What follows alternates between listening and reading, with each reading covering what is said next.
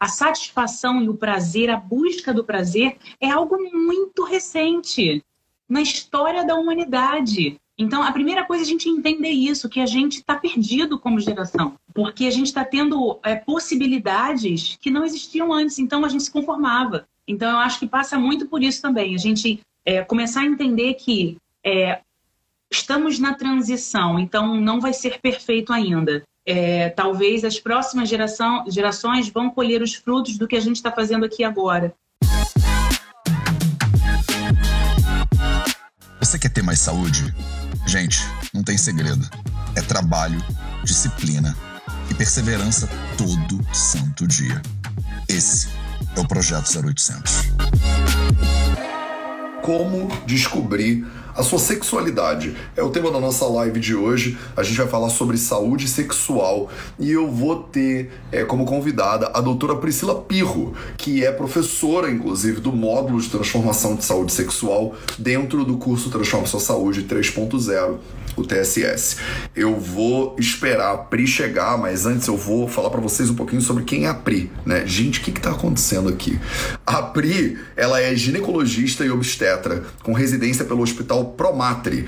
Ela é bacharel em medicina pela Universidade Federal do Rio de Janeiro, possui pós-graduação em medicina fetal pela Cetrus, em termografia pela USP, em biofísica e biorressonância pela Quantum Bio e em medicina integrativa pela PUC. Além disso, é certificado em sexualidade pela Delfos e em medicina ortomolecular pelo Centro de Medicina Integrada. Não sei se tá bom para você ou se você quer mais, né? Tudo bem, Pri? Tô te vendo aí nos comentários. Que bom. Vamos que vamos. Vamos falar sobre. Ah, deixa eu avisar a galera aqui do Telegram também. É, estamos ao vivo falando sobre sexualidade. Deixa eu botar a Pri aqui na live. Deixa eu ver se eu vou convidar. Vamos que vamos. Maravilha. Eu tenho que avisar aqui no Telegram também que eu tô ao vivo. Pri! E aí, Matheus? Bom Tudo dia! Bem? Gente, quanto tempo que eu não te vejo, mulher? Muito tempo mesmo, tava com saudade. Cara, esse ano passado, hein? Acho que ele atropelou, é, passou a ré, atropelou de volta. É, eu fui atropeladinha. Tô, tô me recuperando ainda, colocando as últimas bandagens, mas vou recuperar. Sim, toda vez que a gente se falou nesse último ano, era assim, Matheus, já te respondo, sabe? Tipo, tá. É, foi pesado, foi pesado. Tá mas pegando, graças a né? Deus estamos, estamos vivos. Ai, sim, estamos vivos, Pri. Estamos vivos e vamos falar sobre a origem dessa, dessa energia toda de vida, inclusive hoje, que é a sexualidade. É. É, eu te falei um pouquinho da tua bio, mas eu acho que vale a pena você se apresentar para as pessoas e vale a pena você dizer um pouquinho por Porque assim, parece que é óbvio, né, que a pessoa que faz ginecologia obstetrícia, ela vai estudar a sexualidade. Mas não é tão óbvio assim, né?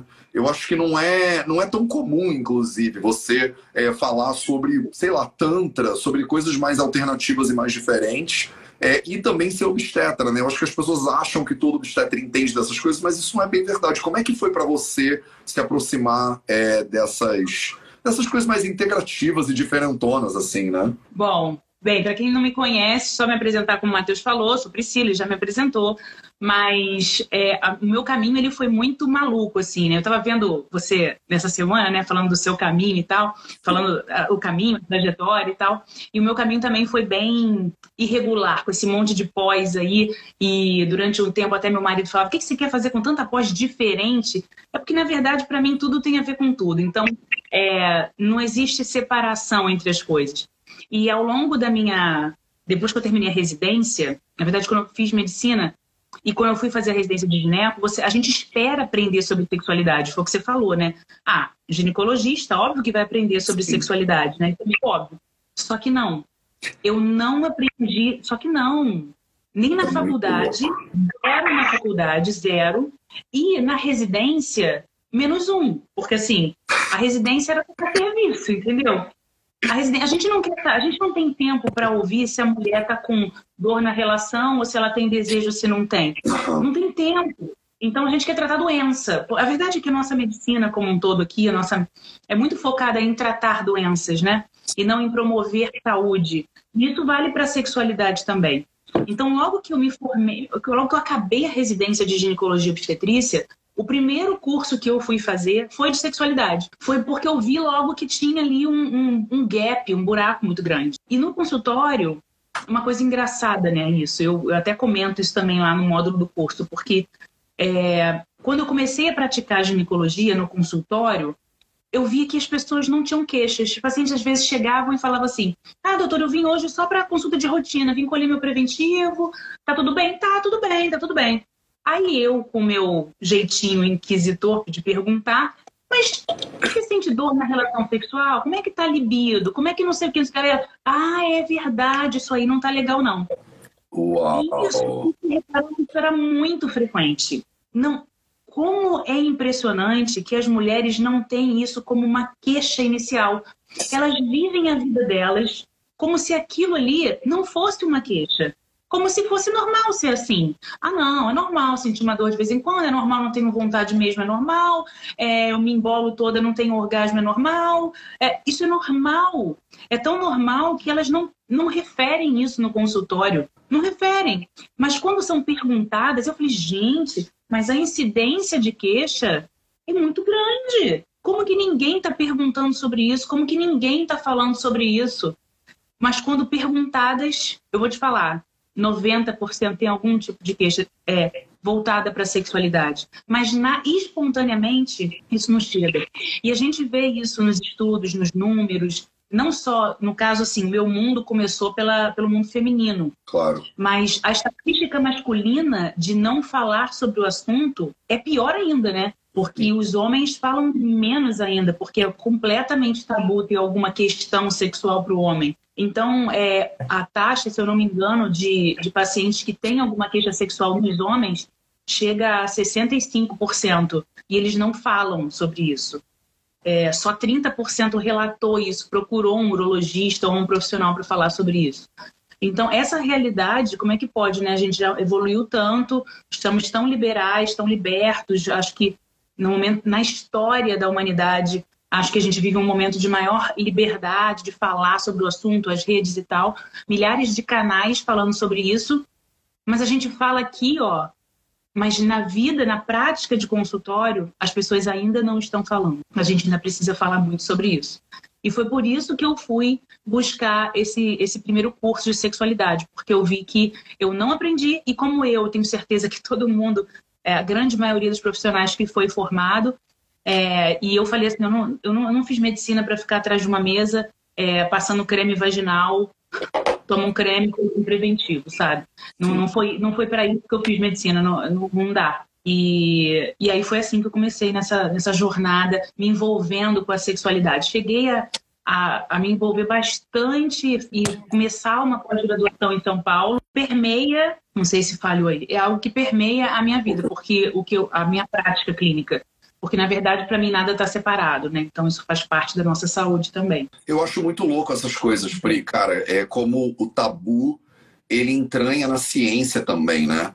É, a ideia de que você tem tabus como morte, por exemplo, como sexo, por exemplo, que acaba que a gente não fala muito, né? Mesmo na medicina, é, não, não, você não aprende. Do, tipo, eu lembro, cara, eu lembro de ter ginecologia, um ano de ginecologia, rotação de ginecologia na faculdade, e dos alunos, eu já era mais velho, né, quando eu fiz medicina, mas os alunos ficavam constrangidos de falar daqueles assuntos.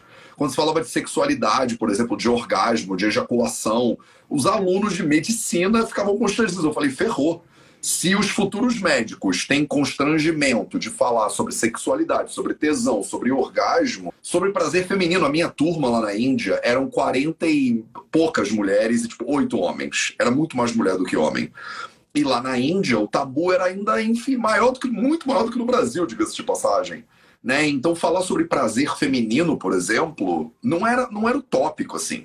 A gente falava como se fosse uma aula de colégio que você está botando uma camisinha numa banana, sabe? Para exemplificar. E eu falava, meu Deus do céu, o que, que vai. Como vai ser possível? E na Índia, é, recentemente, eu não sei como é que tá agora, mas o governo proibiu a educação sexual no colégio.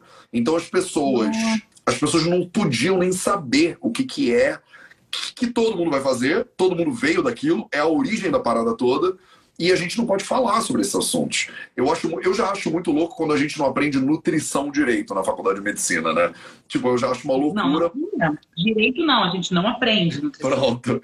Então, quando a pessoa não aprende nada de nutrição, de alimentação do bicho que você está tratando, né, é, na faculdade, é como um veterinário não saber o que um cachorro deveria comer, assim. Você pergunta, vai no seu veterinário e fala, doutor, meu cachorro deveria comer essa ração? Eu falo, oh, desculpa, não estudei alimentação canina na faculdade veterinária. Uhum. E aí é muito louco, mas eu, eu, eu acho mais louco a gente não estudar sexualidade de uma forma mais profunda.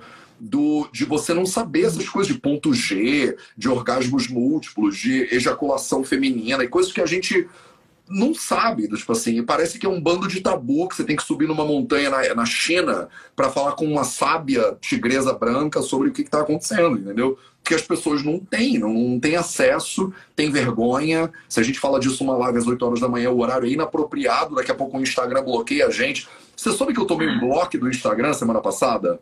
Isso é muito bom. Não soube. A gente tomou um shadowban do, do Instagram. Porque eu fiz uma live com o Caio, que é um dos professores aqui do, do TSS também, uhum. junto com você. E o Caio é meu amigo desde que a gente é pequenininho.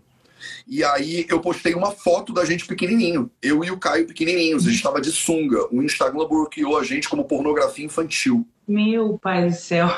E a gente tomou gente, um bloco eu tô há tipo, cinco dias que você não acha o perfil do Vida Veda, por exemplo, no Instagram. A gente estava meio que bloqueado no Insta, agora tá voltando por causa dessa. É uma loucura, né? Umas coisas. É um tabu essa coisa da sexualidade, o que leva, inclusive, a muita perversão, por outro lado, também, né? Quando a pessoa bloqueia né, os impulsos de, sexuais dela, numa sociedade que a gente não pode falar sobre isso, nem, nem ver, nem se conhecer, é, você leva também a pessoa para um lugar de violência, às vezes, né? Então, a gente tem muito assunto, não vai caber em uma live, não é à toa que você tem um módulo inteiro no TSS para falar sobre sexualidade, mas eu queria tentar pegar aqui a essência, Pri, contigo. O nosso o público do Vida Vida é mais de 90% feminino.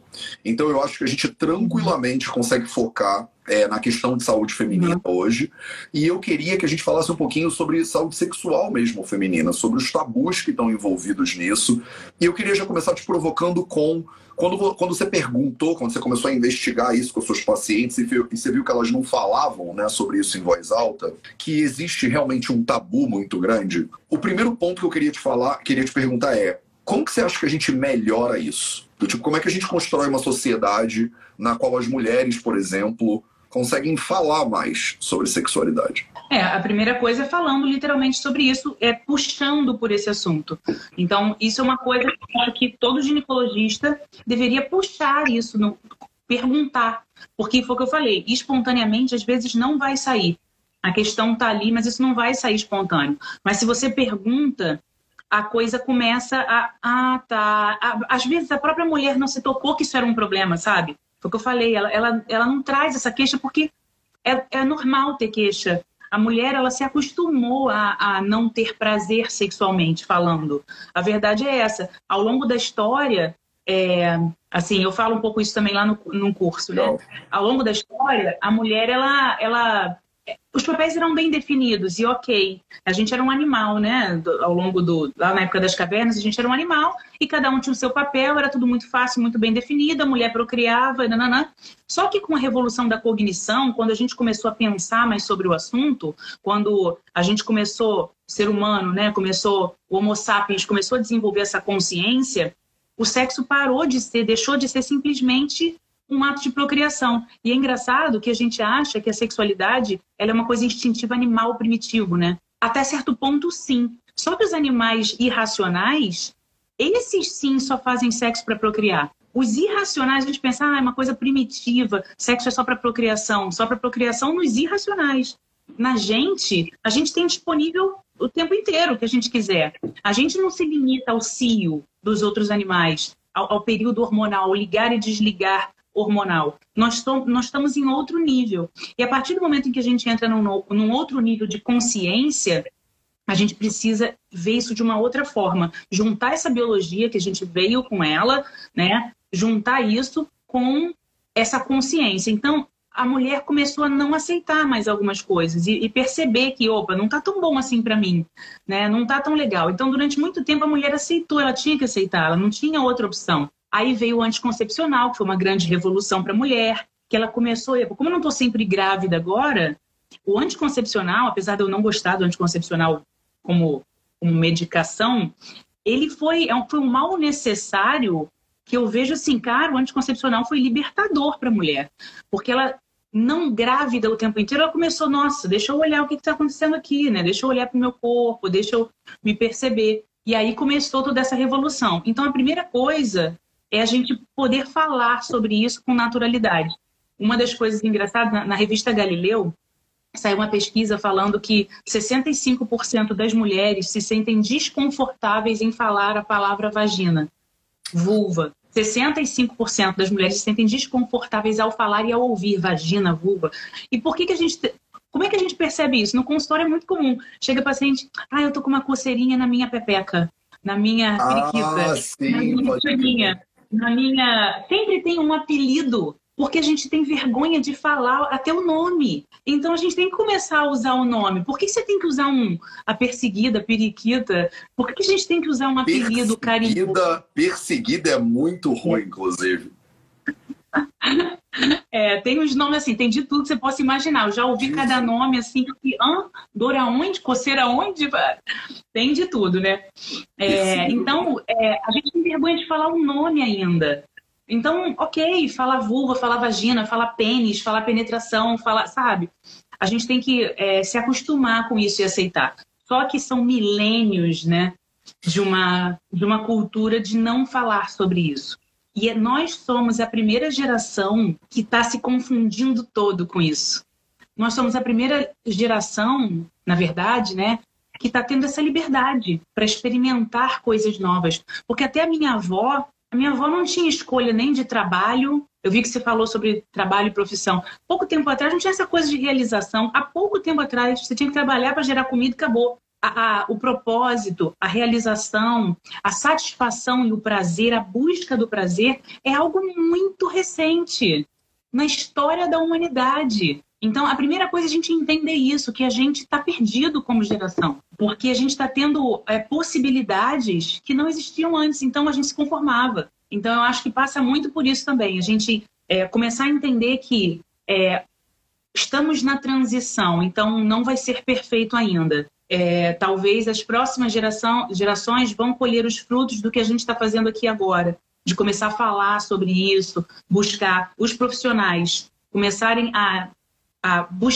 puxar, por essas mulheres e pelos homens, quem trabalha com homens, e, e, a, e a população começar a, peraí, eu sou um ser consciente, deixa eu me entender aqui, né? Acho que esse é o primeiro passo. Autoconhecimento não tem jeito, né? Se você não conhece a você mesmo, é praticamente impossível de qualquer coisa evoluir, inclusive a sexualidade. É, eu acho que é isso, né? A permissão de falar sobre isso e você realmente, tipo, autorizar, né, de certa maneira, a pessoa que passou uma vida inteira sendo é, oprimida pela sociedade ou pelos seus pais, né? Eu acho que a gente vem de uma geração anterior à nossa, que ao mesmo tempo tinha uma galera na década de 60 enlouquecendo, pirando e experimentando é. de tudo para ver o que, que, o que, que dá para fazer. É, mas, ao mesmo tempo, no Brasil, por, por exemplo, né, década de 60, 69, Estados Unidos, a galera estava fazendo Woodstock e tal e tal. Mas no Brasil, era uma época de bastante repressão também, inclusive. Então, a gente, pelo menos aqui no Brasil, é, sempre fica né, nesse eixo muito forte entre um objetivo de liberdade, uma tentativa de ganhar mais autonomia e é uma repressão que ela é social, que ela é cultural, é uma coisa meio imperialista mesmo, né? Então, a permissão da gente começar a pensar e falar sobre o assunto já é o início de uma revolução muito importante.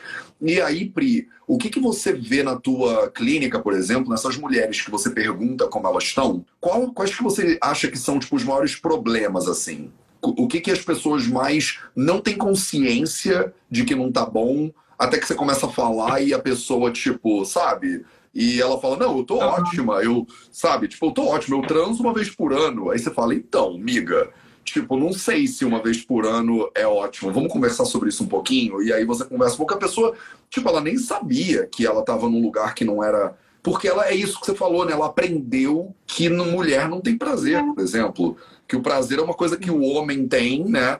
Tem uma métrica que eu li há muitos anos atrás, que eu não sei o quão verdade é, mas que eu achei interessante para refletir, que dizia assim: é, a média é, dos homens consegue ir de zero ao orgasmo, isso é muito, foi muito chocante para mim, em mais ou menos dois minutos. Então, uma métrica meio mundial, Eu, eu devia ter falado o que, que as pessoas acham para elas botarem nos comentários, né? O, o, o que, que as pessoas acham, quanto tempo demora um homem, né? Então, assim, do zero ao orgasmo, um homem demora mais ou menos uns dois minutos. Então, numa relação heterossexual, por exemplo, que tem um homem e uma mulher, se o homem ele demora dois minutos, quando demo, quanto tempo demora mais ou menos uma mulher para ir do zero até o orgasmo? E a métrica que eles botaram nessa pesquisa foi de mais ou menos 15 minutos. Então era muito louco só você pensar a dissonância que tem, né? Então, se você é hétero, por exemplo, existe uma diferença muito grande aí, né? De até de, de, média, né? Óbvio que cada pessoa é de um jeito, tem pessoas mais rápidas, mais lentas, e tem pessoas que transam de uma maneira, e tem outras pessoas que fazem aquele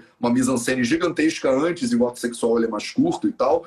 É, mas existe uma dissonância de início aí muito louca, né? Que faz com que, para muitas mulheres, como o homem, numa relação heterossexual, termina mais rápido, a pessoa nem consegue chegar no lugar de exploração do que, que poderia ser aquilo ali. Então, fala um pouquinho sobre isso, Pri. Quando as pacientes chegam para você, o que, que você fala que de repente surpreende? O que, que as pessoas mais erram? É, as duas queixas principais que eu tenho são dor na relação sexual e perda de libido. Mas perda de libido eu acho que é a top de linha, assim. A mulher, ela, ela tem uma perda de libido crônica, sabe? É, generalizada. É... Peraí, rapidinho. Claro. Matheus, porque a minha secretária ligou um som. Você tá ouvindo um somzinho, não? Não. Não, então tá... É que ela ligou um som ambiente aqui. Eu falei, será que eles estão ouvindo? Eu acho que tá filtrando é... super bem. não tô ah, ouvindo ah, então nada. Tá ah, não sei que vocês estavam ouvindo também. É, então, as duas queixas principais que eu tenho é essa: perda de libido e e, e dor na relação sexual. Que elas estão, na verdade, que elas são a mesma coisa no final das contas. Eu posso até explicar mais sobre isso. Então, o que você falou é verdade. Homens e mulheres são diferentes, se comportam de forma diferente. Eu passo uma boa parte do curso explicando sobre isso, porque infelizmente a nossa busca por igualdade deu uma bagunçada, sabe? Essa igualdade, ela tem um limite biológico. A gente deve buscar igualdade de direitos, de deveres, de poder, de liberdade, mas nós não somos biologicamente idênticos. E quando a gente quer ser biologicamente idêntico, a gente vai errar e vai gerar muitos conflitos. Então, você entender que o processo de, de resposta sexual do homem é diferente da resposta sexual da mulher, isso é fundamental para poder eles conversarem. Se eu não entendo que o que você precisa é diferente do que eu preciso, como que a gente vai ter um ato sexual é, é, prazeroso para os dois? Se os tempos são diferentes, se a forma de estímulo é diferente, se a gente não entende a diferença básica do cérebro, do corpo, do funcionamento da nossa biologia, ah, nós podemos o que. As pessoas falam muito, nós podemos o que nós quisermos com a nossa mente, mais ou menos. É, existe um limite biológico, não posso voar. Entendeu? Então existe um limite. Eu, eu, nunca vou conseguir levantar a quantidade de peso que você vai conseguir, a não sei que eu tome hormônios e tal. Mas assim, a minha biologia foi programada por milhões de anos para ser diferente de você. Então, a primeira coisa é entender que homens são diferentes de mulheres. Ponto. E tá tudo bem. A diferente não significa melhor ou pior. A gente tem que começar a botar isso muito claro, sabe? A mulher acha que quando a gente fala que o homem é diferente da mulher, a gente está sempre achando que é o diferente para pior. Não! Eu acho até que a gente é melhor em certos pontos. E, e o curso, assim, os estudos que eu vi, eu tenho uma tendência a achar que a gente é até um pouquinho melhor para algumas coisas mesmo, sabe? Então não significa melhor ou pior, nós somos diferentes, mas é isso.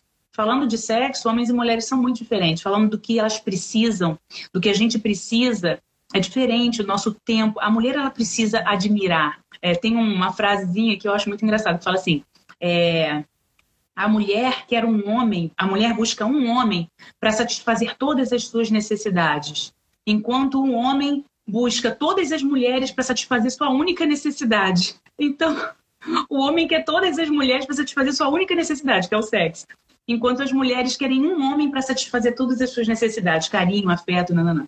Então, nós somos biologicamente programados de formas diferentes.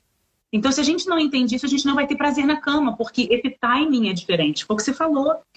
A, a mulher precisa de um, de um tempo a mais. Tem uma piadinha, né? Amor, vamos gozar juntos hoje?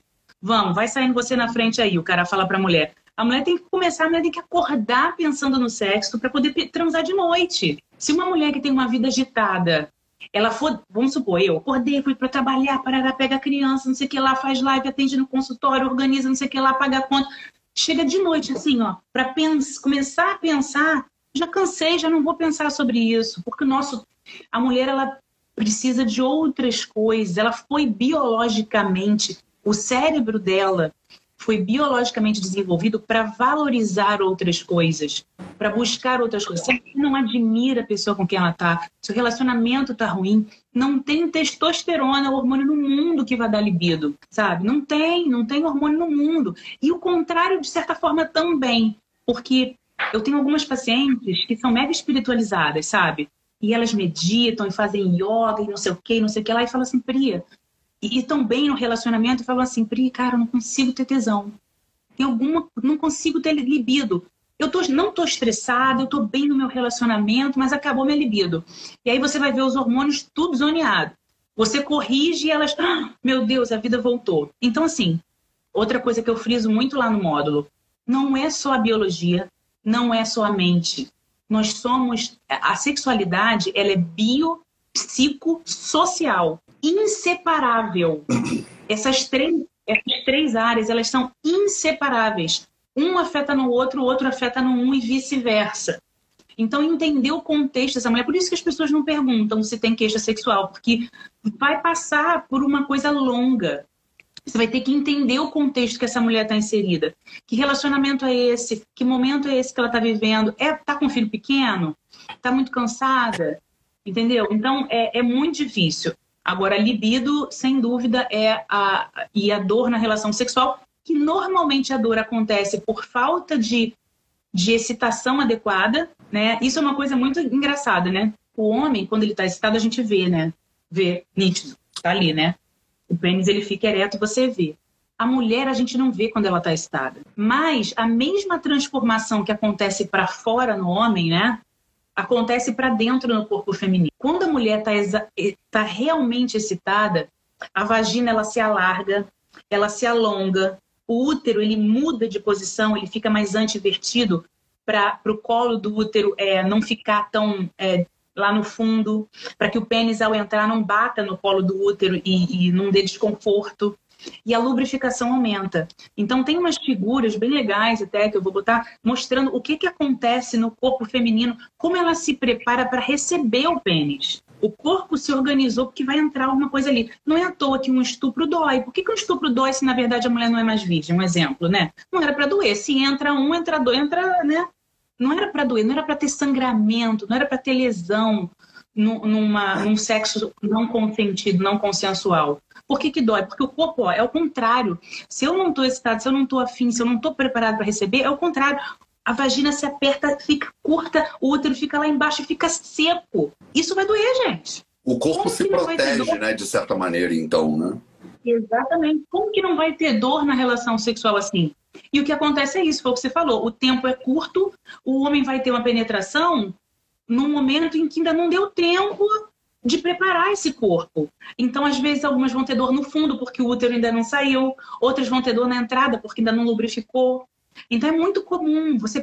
Isso tem que perguntar, mas dói como? Aonde? Depois que engrena, para de doer? Muitas falam isso. Ah, não, depois eu vou me excitando e para de doer. Às vezes é só no início. Isso é muito comum. É, por quê? Porque foi o tempo ali, conforme ela vai se excitando ao longo da própria relação, a dor vai diminuindo. A maioria das dores na relação sexual é por causa desse gap que a gente não entende, não respeita, que a própria mulher tem dificuldade de, de entender o que está acontecendo com ela. Né? E às vezes, quando o cara terminou, é que ela estava ficando animadinha. Né? Agora que estava ficando bom, né? E, e, e às vezes tudo bem, o cara pode gozar e continuar estimulando a mulher. Não tem problema nenhum.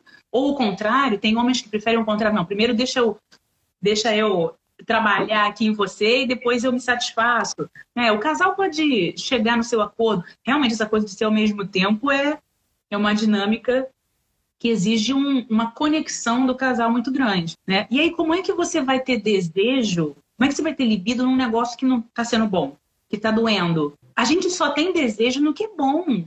Como que eu vou ter. Já viu alguém falar assim, nossa, vontade de comer um chuchu? Assim, difícil, né? Não, não que chuchu seja ruim, mas você vê as pessoas com hum, vontade de comer um chocolate. aquilo que desperta os nossos hormônios, aquilo que dá prazer, que tchum na hora, a gente tem vontade, a gente só tem vontade do que é bom. Se está sendo ruim, se está sendo sacrificante, se está doendo, cara, você não vai ter vontade disso. Não adianta querer ter vontade na marra. Você não vai ter. Enquanto não for bom de verdade, não vai ter desejo. Então, tá, tá vendo como as coisas estão é, se misturam, né? E, e, aí você sente dor uma vez, você começa a perder a vontade, porque não está sendo legal. E aí você vai para a próxima relação sexual, eu falo muito isso.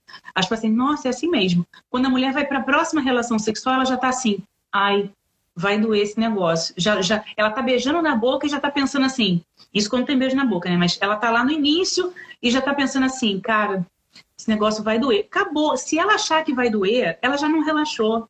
Ela já não se permitiu sentir ela já está antecipando um sofrimento. E aí o que, que vai acontecer? O corpo não se prepara e ela vai ter dor. E aí reforça positivamente, tá vendo? Isso dói. E aí ela entra numa bola de neve que a, a cada relação aquilo vai sendo reforçado que ela não consegue sair do ciclo da dor, entendeu? Sim. E aí ela não vai ter devido, óbvio, né? Não vai ter desejo. É interessante, então, você vai falando, você está me falando disso, eu fico pensando muito sobre outras lógicas biológicas que seguem um padrão parecido, que é, por exemplo, a alimentação é um pouco assim também. É, a gente fala, uhum. acha que a digestão começa quando você engoliu a comida, mas a digestão ela começa quando você olha para a comida e você começa a salivar.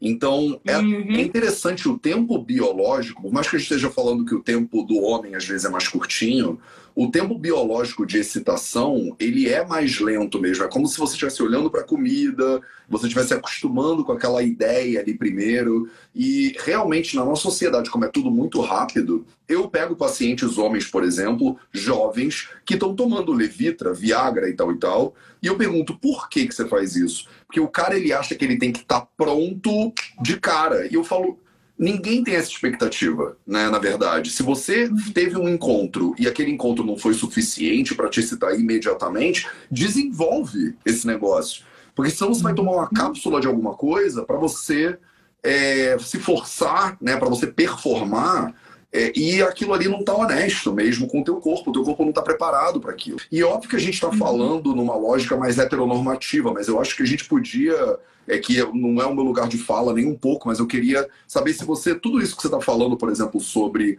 a sexualidade feminina, Pri, você acha que muda no caso de, por exemplo, de mulheres que são gays? Tipo, você tem pacientes, você pode falar disso com, né, de um lugar de mais experiência. Você acha que você vê diferença na perspectiva, já que a gente está falando dessa dissonância que acontece no relacionamento heteronormativo, quando a gente pega e fala de uma dinâmica mais homoafetiva, por exemplo, é, é a solução, então, por exemplo? É, então, é muito interessante porque eu tenho vários pacientes que foram casadas, têm filhos, mulheres que eu fiz o parto e que agora as crianças, um exemplo, né, com 3, 4, 5 anos, elas resolvem ter uma experiência é, com uma outra mulher e, nossa, descobri a minha sexualidade. agora me encontrei, agora está muito melhor do que antes e tal. E mas por, talvez por causa disso, porque é, o, o, tempo da mulher é diferente, o tipo de toque. É, então, às vezes, o que faltou, muitas delas, algumas voltaram depois para um relacionamento heterossexual, porque a sexualidade é uma coisa fluida também. A gente tem uma tendência a achar, sou homo, sou hétero, sou bi, né? Como se existissem três. Na verdade, existe uma fluidez. Às vezes você está aqui totalmente hétero, às vezes você está aqui às vezes eu tô um pouquinho aqui, um pouquinho aqui. É, não é obrigatório você se definir, né? Num, ponto. A, a sexualidade ela é bem fluida, inclusive. Você pode estar mais aqui um momento e daqui a pouco estar mais do outro lado. É, isso não é obrigatório ser uma coisa fixa. É, então, é, essas mulheres às vezes voltaram para a heterossexualidade porque se descobriram, entenderam e começaram a exigir dos, dos parceiros, exigir, né, cobrar ou ensinar Agora, como que você ajuda um homem se você não conhece nem a você mesmo? Como que você fala, não, é, por aqui não, não, calma, espera, é, eu gosto mais assim, eu gosto mais assado, se ela não sabe nem o que ela gosta. Então, é, nem ela se entende, nem ela sabe o que ela quer. Como que ela vai ajudar esse homem também? A gente também tende a, a colocar toda a culpa no homem. Ah, homem é que quer chegar lá e meter, e nananã. Realmente, foi assim durante milhões de anos e tal. Mas existem homens que estão dispostos a fazer diferente né, e que a gente está mudando, está nesse processo de mudança, eles não sabem às vezes, porque a gente também, nem a gente sabe às vezes como, como guiar esse, esse homem. Então, quando elas têm uma relação às vezes homossexual, a mulher, ela consegue experimentar um toque, um, um tempo, uma coisa um pouco diferente. E, e, realmente, assim, eu tenho, eu tenho, assim, a homossexualidade é, é uma coisa muito ampla, né? Então, eu tenho desde pacientes que são homossexuais porque não suportam a ideia da penetração. Realmente, a penetração é uma questão que é dolorosa e aí provavelmente isso tem muita coisa associada. Até pacientes que é, são homossexuais, femininas, e mas que é, gostam da penetração e uma penetra a outra com vários brinquedos e tal. A gente tem uma tendência a achar que, ah, eu sou homossexual porque eu não quero penetração. Não, mas a maioria das mulheres usa brinquedos entre elas, é, tem prazer na penetração. É por causa disso, por causa do tempo, inclusive. Então, é, a gente sabe que é, a, uma parte do nosso cérebro, da nossa identidade de gênero, é desenvolvida intraútero nas primeiras semanas de gravidez. Então, é, o hormônio a qual nós somos expostos intraútero, por isso que eu falo, a gente não está separado da nossa história e da nossa história que vem muito lá de trás, né? Então, a nossa sexualidade, o cérebro, ele vai sendo embebido pelos hormônios e esses hormônios de intraútero vão meio que mudando essa configuração e essa sinapse cerebral para permitir mais isso ou mais aquilo e acaba mudando um pouco o cérebro. Então a gente sabe que 10% das mulheres, por exemplo, vão ser embebidas com uma quantidade maior de testosterona pela mãe. E isso faz com que o cérebro seja um pouco mais masculinizado. Né? Eu sou uma pessoa, apesar de eu ser é, heterossexual, eu fiz o testezinho lá, um testezinho, meu cérebro ele é mais masculino do que o do meu marido eu tenho um cérebro extremamente masculinizado. Extremamente masculinizado. Assim, é, é realmente você faz o teste, você me vê, eu sou realmente é, o cérebro extremamente masculinizado. Então, o cérebro ele vai sendo desenvolvido. Então, a gente tem muitos tipos de cérebro, mas a gente tem um padrão. 10% das mulheres vão ter um cérebro um pouco mais masculinizado que vai permitir melhor essa fluidez. Outros não, receberam mais estrogênio e progesterona e vão ter um cérebro mais feminino. Então, é, a homossexualidade feminina, ela, ela, ela é mais aceita, inclusive, socialmente, né? Engraçado como, como os preconceitos vão surgindo. Mas na Grécia, era o contrário. Na Grécia Antiga, lá atrás, a homossexualidade masculina, poxa, eu, eu tenho uma frase que, poxa, você nem quis transar com meu filho, é, como se fosse um, um, Você nem cumprimentou, sabe? É, você nem a homossexualidade masculina era uma coisa completamente normal. Então existe a cultura, o social permeando tudo isso, o que a gente se permite, o que a gente não se permite. Então, né, nessa questão feminina, a, a mulher tem se permitido mais do que o homem, de uma forma geral. Eu tenho visto muito isso. Mulheres que nunca pensaram no assunto estão se permitindo experimentar outras coisas. Depois elas podem descobrir que gostam, que não gostam, enfim. Mas talvez sim seja um pouco por causa dessa dissonância né, de, de, de tempo, de diferenças. É, e muitas vezes não é nem a, a diretriz dela. Muitas mulheres, muitas, muitas, vão experimentar, vão se descobrir e depois vão voltar. Eu vejo isso com muita frequência. Que interessante isso que você está falando, e também, porque o tema da nossa live, né, a pergunta é como descobrir né, a sua sexualidade. E a sensação que eu tenho, encaminhando a gente para o final, é que é isso, né? Primeiro de tudo, numa sociedade na qual sexualidade é tabu e a gente não fala sobre esse assunto, é mais difícil descobrir a sua sexualidade, independente de para onde ela vai e de como é que você queira manifestar ela, né? É, a segunda coisa que eu tiro, né, é que então a primeira resposta para mim, né, para essa pergunta seria a gente tem que falar sobre isso cada vez mais para diminuir a carga, né, de tabu, a carga de, de dificuldade mesmo de falar sobre esses assuntos. O segundo ponto que me parece chegar, né, te ouvindo, é que tem uma coisa de pesquisa mesmo, de curiosidade, de tentar ir lá, investigar e experimentar. Então, que você não vai é, é, nascer sabendo exatamente tudo que você gosta ou como você quer, e que isso pode mudar ao longo da vida, né? Que aí, vedicamente falando, parece meio óbvio, né? Porque você, se você não for, você vai experimentar e vai entender o que, que você gosta, mas efetivamente aos poucos você vai mudando, né? Um, um Mateus de 20 anos, um Mateus de 30 e um Mateus de 60 vão ser homens diferentes, não tem muito jeito. Né? E vão querer coisas diferentes, em velocidades diferentes, com pessoas, tipos de pessoas diferentes. Então, eu acho que isso é verdade para todo mundo, né? Eu lembro de da minha primeira namorada quando eu tinha 15 anos de idade. Eu acho que hoje, por mais legal que ela seja, eu não namoraria aquela pessoa hoje.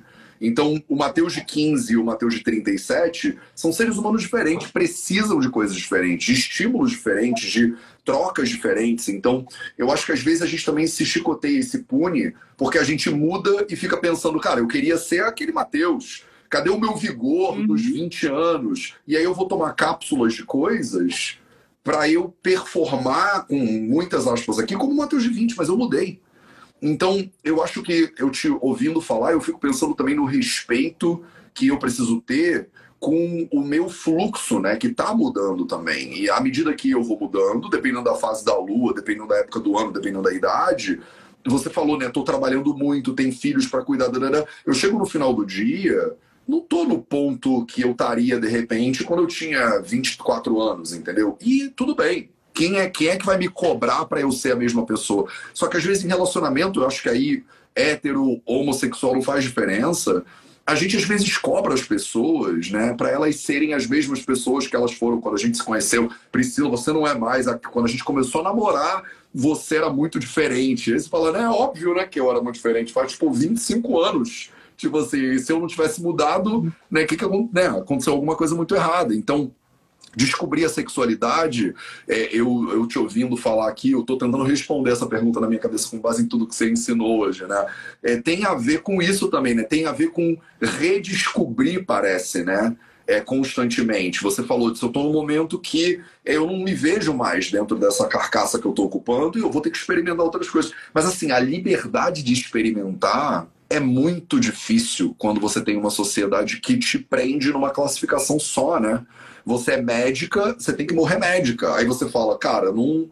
Meio que cansei de ser médica. Eu quero fazer outra coisa na minha vida, quero ser terapeuta agora, sei lá. E o pessoal vai falar: não, mas você já é, né? Você é essa coisa aqui, você tem que abraçar esse casulinho e você tem que morar aí para sempre. E eu acho que em relacionamento a gente faz isso muito, né, com as pessoas.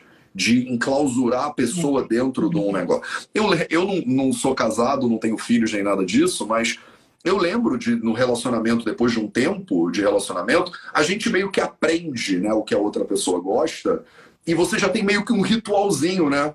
Tipo, já tem, você faz isso, depois você faz aquilo, etapa número 3, etapa número 4. Até quando é bom, você acaba em, em, em, é, aprendendo o jeito que é e fazendo o jeito. E aí eu lembro de ter amigos né, e amigas que viram para mim e falam é, que, por exemplo, aprenderam uma coisa nova, fizeram um curso diferente, é, e que o namorado ou a namorada estranharam. Do tipo, você aprendeu isso com quem? Do tipo, o que, que você está ah, te testando coisas fora do que a gente sempre fez, entendeu? E rola uma insegurança, sabe? Do tipo assim, é, se você está tentando aprender mais, é porque eu não te satisfaço. É, se você quer outras coisas, é porque eu não sou suficiente. Tem toda uma dinâmica muito louca, né? É, de expectativa que às vezes acaba sufocando a pessoa, né? Não sei se eu estou viajando, faz sentido isso que eu falei agora? Não, faz super sentido. Tem duas coisas importantes no que você falou. A primeira é que a gente acha que a gente tem que satisfazer a expectativa do outro sexualmente falando, né? E às vezes não tem nada a ver com você. Tem a ver com o outro, como o outro tá. Eu tô cansado, não tem nada a ver com meu marido, um exemplo. Eu estou cansado, não tem nada a ver com ele não estar me satisfazendo. O homem tem muito isso, eu tenho que mostrar para ela que eu tenho desejo nela, porque se eu não ficar excitado, é, ela vai achar que eu não amo, que eu não estou satisfeito com ela e tal. Então existe muito isso da gente achar que ia lá, ele broxou comigo, então é porque eu tô ruim. Cara, às vezes não tem nada a ver com você, né? É, às vezes tem a ver com a situação que o outro está vivendo e tal. Então, essa é a primeira coisa que a gente tem que abolir, sabe? Nem tudo é culpa nossa ou culpa do outro. A gente tentar entender o momento, o contexto, desde a biologia, psicossocial, o que está acontecendo ali para aquilo ali acontecer. E isso é uma coisa muito importante. A outra coisa que você falou, que eu chamo de, brincando, eu chamo de sexo sequência. Você sabe exatamente a sequência que vai acontecer o sexo. E depois de muito tempo no relacionamento, realmente, você vira o sexo sequência. Você sabe como é que começa, como é que termina. E isso é um pouco desestimulante às vezes, Sim. né? Porque você já sabe. E eu tenho um videozinho que eu falo sobre traição, onde eu falo sobre isso. Sobre o ser humano, ele gosta de novidade. A gente gosta de novidade. Por isso a gente viaja. Porque eu tenho, eu moro no Rio de Janeiro, tem um monte de praia aqui. Para que, que eu vou querer ver a praia de Natal? Praia é praia, é areia, mar. Aí chego lá, ai meu Deus, isso aqui é incrível. Na verdade, praia é praia. Eu me acostumei com a minha, mas eu vejo uma outra, eu acho massa. E, na verdade, é só pela novidade. A novidade libera dopamina, a dopamina aumenta a testosterona, a testosterona aumenta a libido. Por isso que casais falam que quando viajam, transam muito melhor porque liberou dopamina pela novidade de estar num quarto diferente, num Mudou lugar diferente. Mudou a cama, né? Mudou a cama. Mudou a cama, ter uma praia, ligar, um lugar diferentão, pra... e ficou excitado. Então, isso é isso é uma coisa que você falou. Se a gente descobrir a novidade em quem está com a gente o tempo inteiro, porque ele é uma pessoa nova, ela é uma pessoa nova a cada momento, a gente acha que conhece. Eu comecei a namorar meu marido, eu tinha 18 anos quando eu comecei a namorar meu marido atual. 18 anos. Então, olha só a nossa história de, de vida, né? Muito nova. Então, eu quando eu fiz o curso de sexualidade, eu chegava em casa, ah, Eduardo, eu descobri um negócio, um negócio. Eu, pô, foi o que você falou, né? Aí, aí levantava assim, calma aí, calma aí, que história é essa? Não sei o quê. Não, não, não. Não, não, eu descobri uns negócios legais, não sei o que lá, eu aprendi um negócio. Então, é Gente, isso, eu super, é... Pri, eu super imagino você chegando em casa, tipo assim, com brinquedos diferentes ao do Eduardo. E o Eduardo, tipo, ah, ai meu Deus, lá vem ela. Lá... Lá vem ela, essa maluca, o que, que deu nessa mulher? Eu conheci ela com 18 aninhos, toda é, toda. Eu era muito. Eu era outra pessoa, né? Eu mal falava, que era super tímida, super calminha, sabe? É, vim de uma formação religiosa muito severa, e isso é uma coisa que importa muito para a sexualidade, sabe? Sim. Evangélica, muito severa com isso, com, com a parte sexual. E aí ele, de repente, vê que Priscila, maluca, é você tá chegando cheio de coisa aqui em casa. Então, foi, foi, mas, mas é isso, a gente está mudando o tempo inteiro. E sexualidade não é só penetração, não é só ato sexual, né? Então, a gente pensa assim, ah, vou desenvolver minha sexualidade, vou aprender a transar. Putz, já começa errado, né? Porque sexualidade é o que permeia a nossa vida desde sempre. Se não fosse a sexualidade, a gente não estava aqui.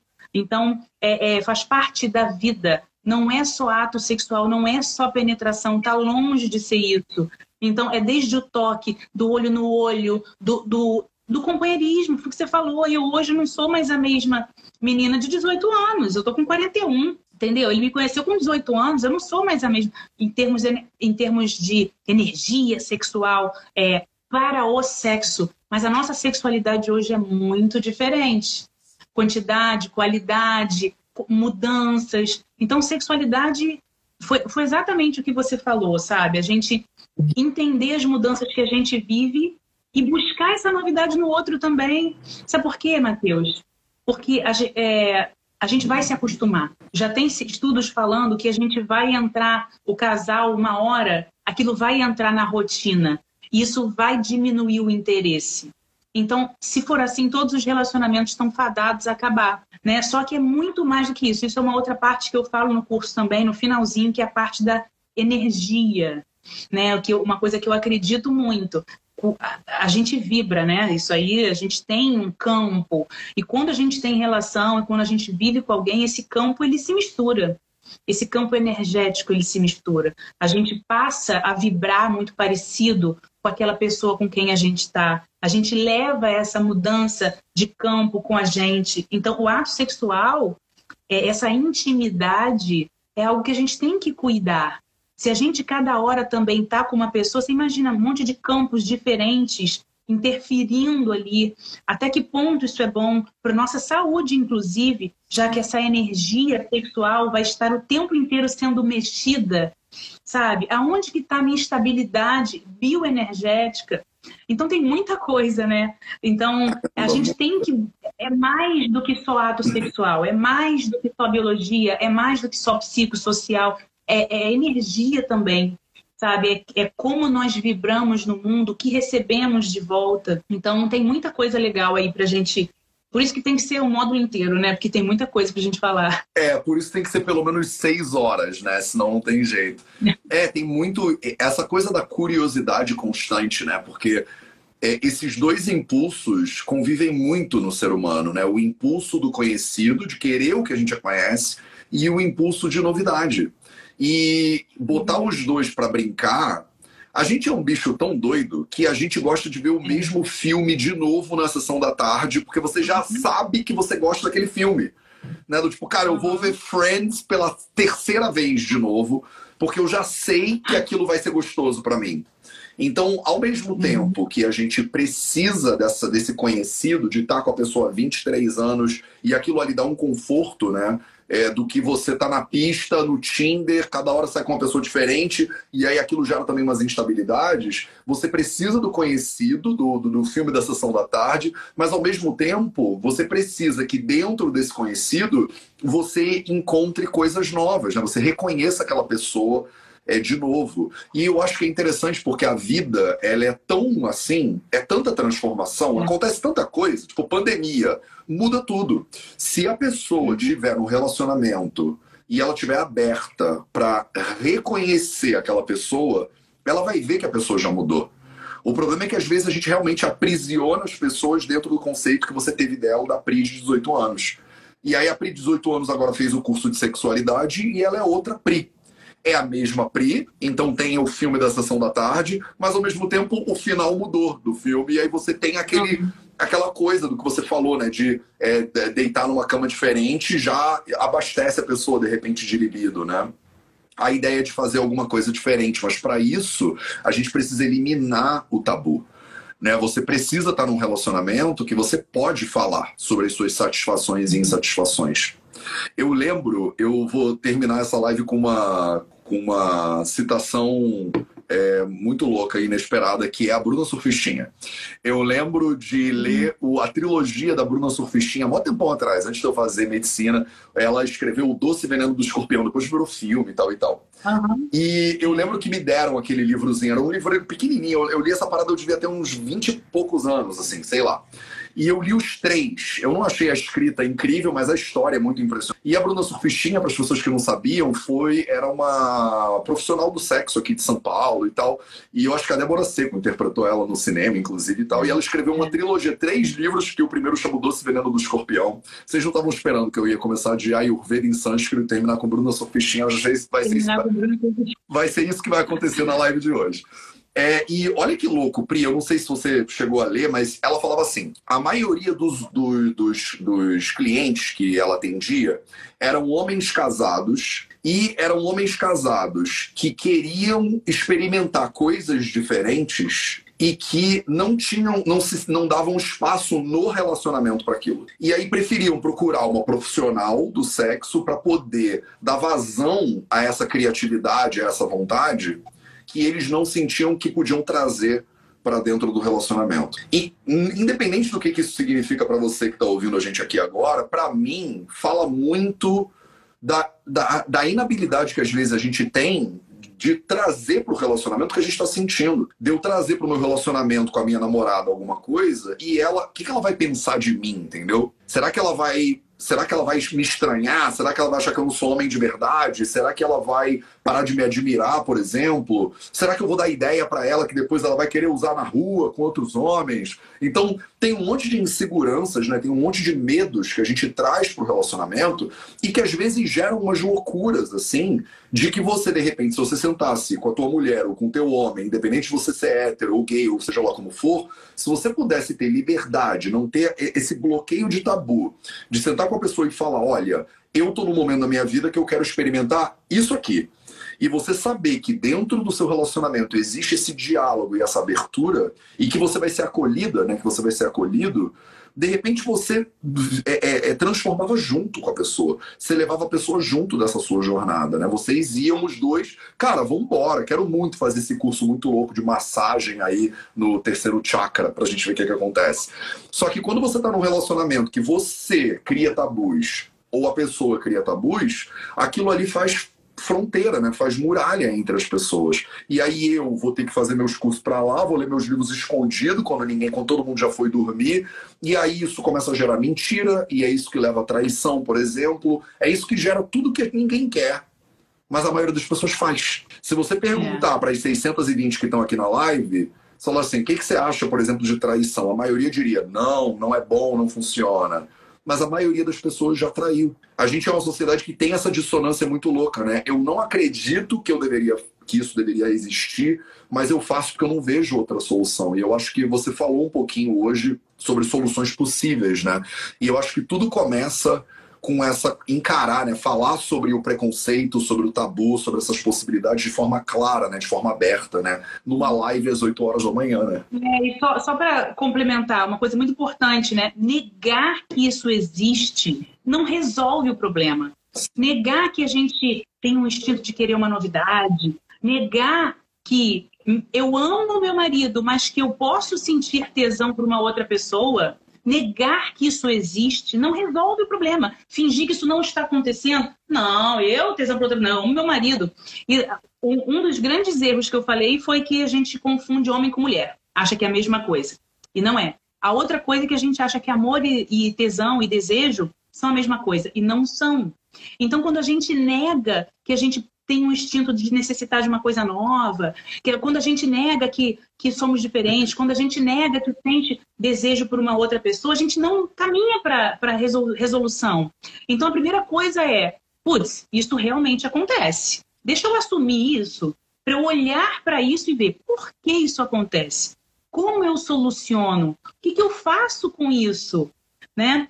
Porque se a gente nega que a gente está sentindo, você vai. Não, eu não posso fazer isso porque eu amo minha mulher. Então você vai procurar uma profissional de sexo. Eu tenho vários pacientes que são profissionais de sexo, né? E é muito legal conversar com elas, porque é como é nessa conversa com a Bruna Sufistinha. Você vê que o que os homens estão buscando é outra coisa. E se a gente nega que isso existe, a gente não resolve o problema.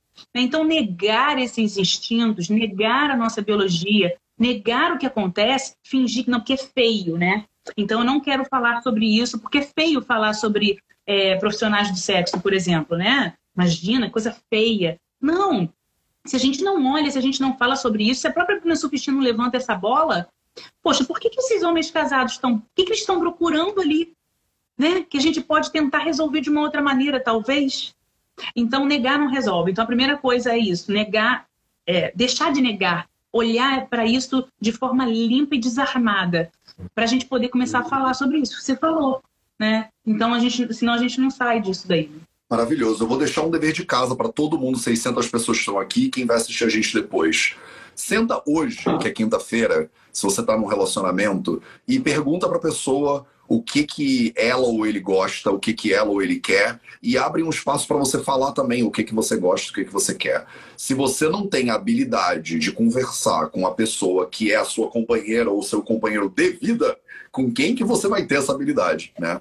Eu acho muito louco na nossa sociedade como às vezes eu já tive amigas que a gente sabia quem ela estava pegando, mas o namorado não sabia, né? E a gente fala, eu durmo com esse ser humano, esse homem ou essa mulher todo dia, mas parece que essa pessoa é a última pessoa que vai te conhecer.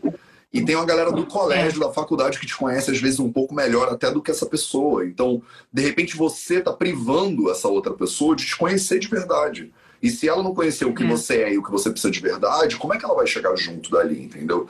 Então hoje fica aí o dever de casa de você ter uma conversa honesta, um diálogo aberto. Talvez seja desconfortável, talvez vá doer um pouquinho, mas eu te prometo que vale a pena você sentar e ter uma conversa aberta com quem tá junto com você.